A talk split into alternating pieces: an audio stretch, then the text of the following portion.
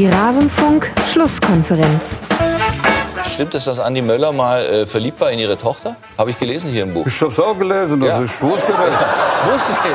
Ich wusste, ich Wusste wusste. ich nicht. Alles zum letzten Bundesligaspieltag. Ach ja, Dragoslav Stepanovic. Das waren schöne Zeiten. Und damit hallo und herzlich willkommen in der Rasenfunk-Schlusskonferenz in einer besonderen Ausgabe.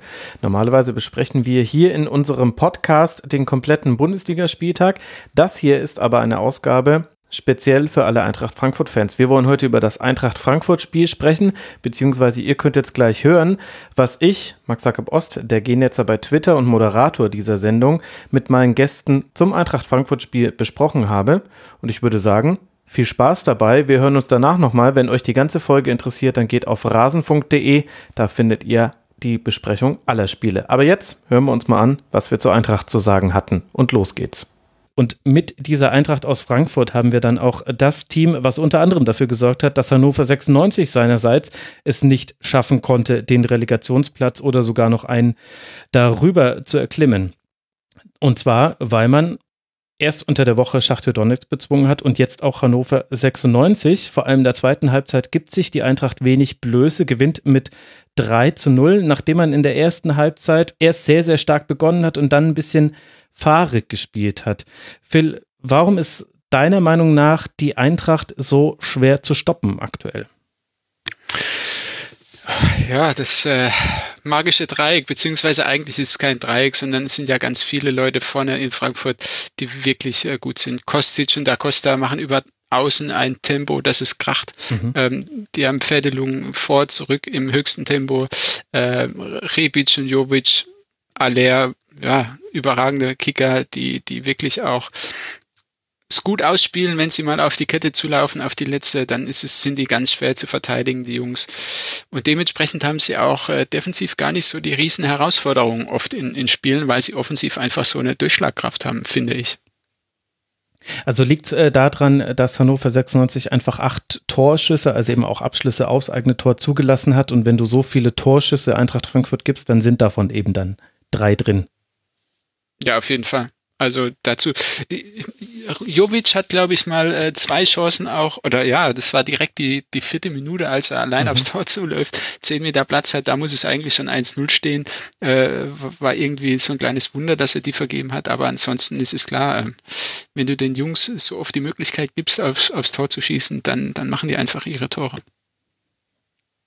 Von der Aufstellung her war es interessant, dass Hasebe auf der Doppelsechs neben Rode gespielt hat und äh, Touré sein Debüt gegeben hat in der Dreierkette hinten. Inter Hinteregger ist dafür in die Mitte gerückt. Raphael, wie hat dir die Ausrichtung von Eintracht Frankfurt und gerade auch Touré gefallen? Ich muss zugeben, ich habe das Spiel komplett gesehen, aber ich habe jetzt nicht so sehr auf Touré äh, geachtet. Ähm, und mir fällt es ehrlich Du gesagt hast dich auch an Weidern verloren. Nein, ich muss zugeben, aber das gefühlt auch jede Woche, dass ich da von dieser Offensive von Eintracht einfach begeistert bin. Äh, also jetzt nicht nur die drei, Phil hat es eigentlich schön gesagt, das sind ja nicht nur die drei. Die drei können ja meistens glänzen, weil die Leute dahinter die Arbeit verrichten.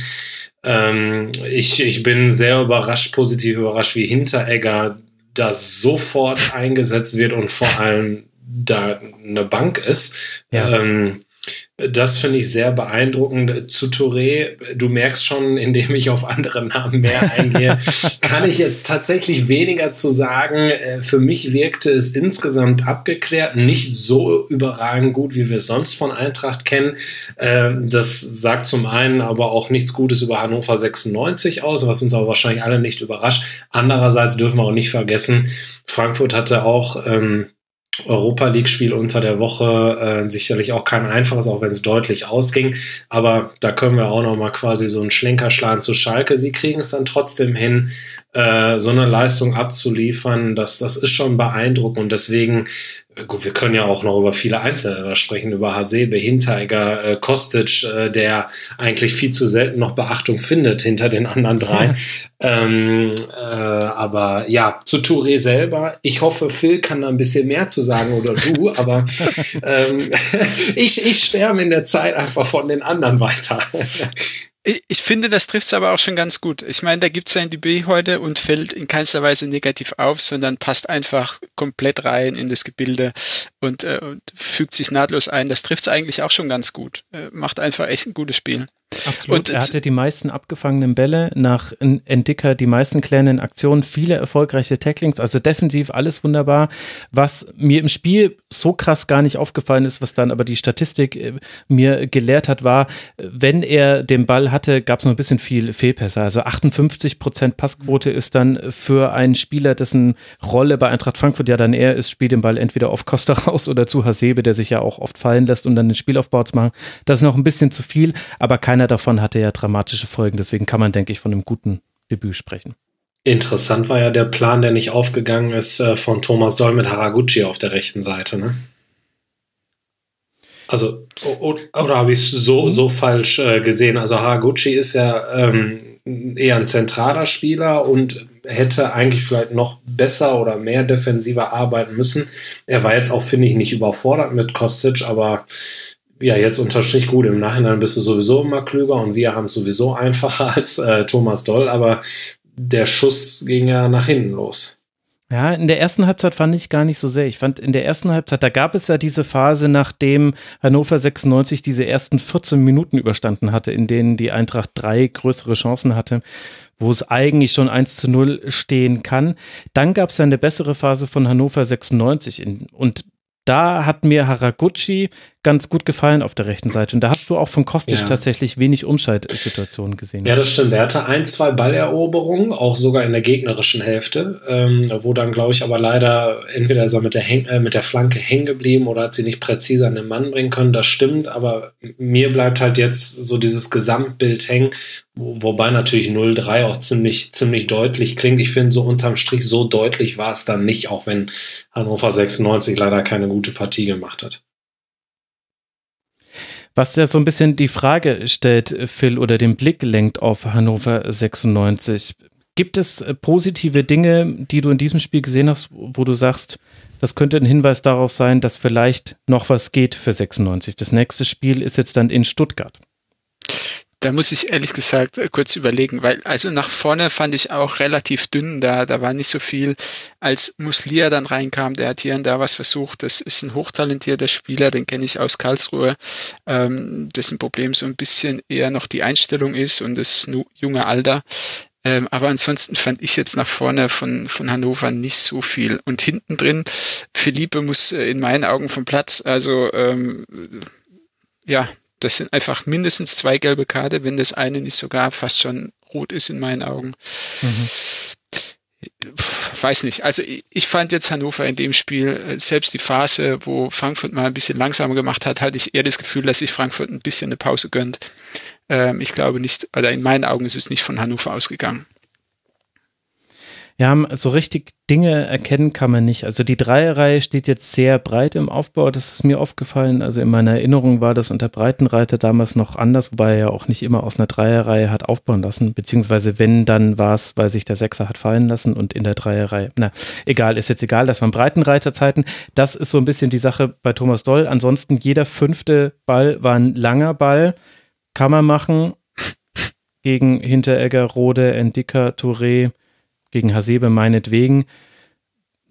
Muss man aber auch nicht machen. Haller wieder die Hälfte aller Kopfballduelle von Eintracht Frankfurt gewonnen. Allerdings, den haben sie meiner Meinung nach, das ist inzwischen eine Entwicklung bei den Gegnern von Eintracht Frankfurt, die lassen inzwischen meistens Haller eigentlich den Kopfball haben und versuchen nur noch den zweiten Ball zu verteidigen. So sah es mir jetzt bei Hannover 96 in dem Spiel auch aus. Und das hat sogar eigentlich halbwegs ganz gut geklappt, dass man dann den, den Kopfball von Haller dann eben irgendwie sichern konnte.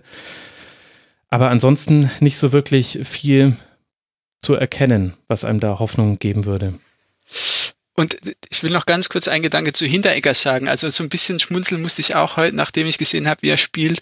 Äh, und wenn man es vergleicht, wie er in ähm, Augsburg vorher gespielt hat und wie die Situation abläuft, irgendwie hat man dann doch schon was im Kopf und denkt sich, ah ja, manche spielen eben doch gegen gewisse Personen oder nicht für die Mannschaft. Ja, oder vielleicht ist das auch klar, das könnte eine Deutung sein. Die andere Deutung könnte auch sein, Hinterecke kommt aus einem dysfunktionalen Gebilde. Beim FC Augsburg funktioniert gerade viel einfach nicht in ein funktionierendes Gebilde. Und dann ist das der es tut mir jetzt leid, liebe Fans da draußen, aber das ist für mich der HSV-Effekt. Nimm einen guten Spieler und lass ihn beim Hamburger SV der letzten Jahre spielen und er wird immer schlechter sein. Und nimm einen guten Spieler und steck ihn in ein funktionierendes Gebilde und er wird sich im Zweifel nahtlos einfügen. Deine positive Ausdrucksweise gefällt mir auch sehr gut.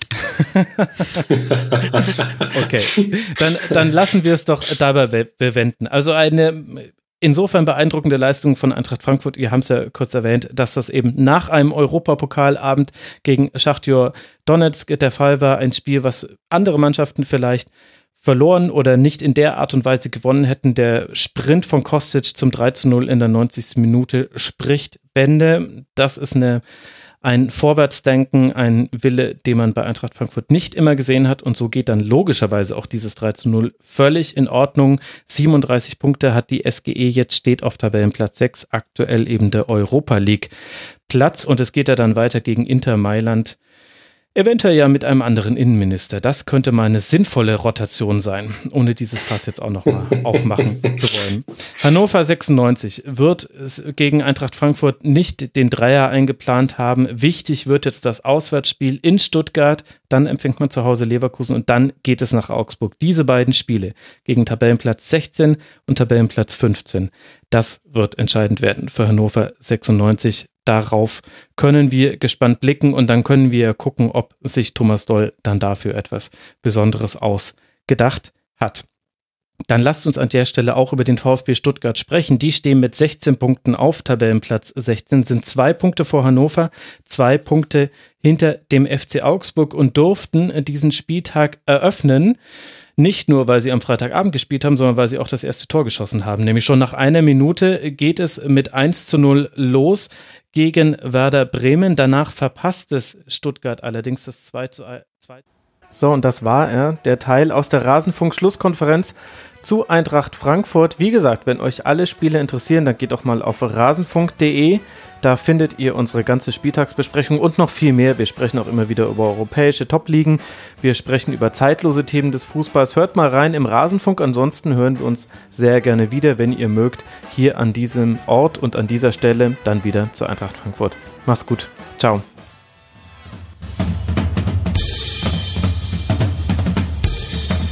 Das war die Rasenfunk-Schlusskonferenz. Wir gehen nun zurück in die angeschlossenen Funkhäuser.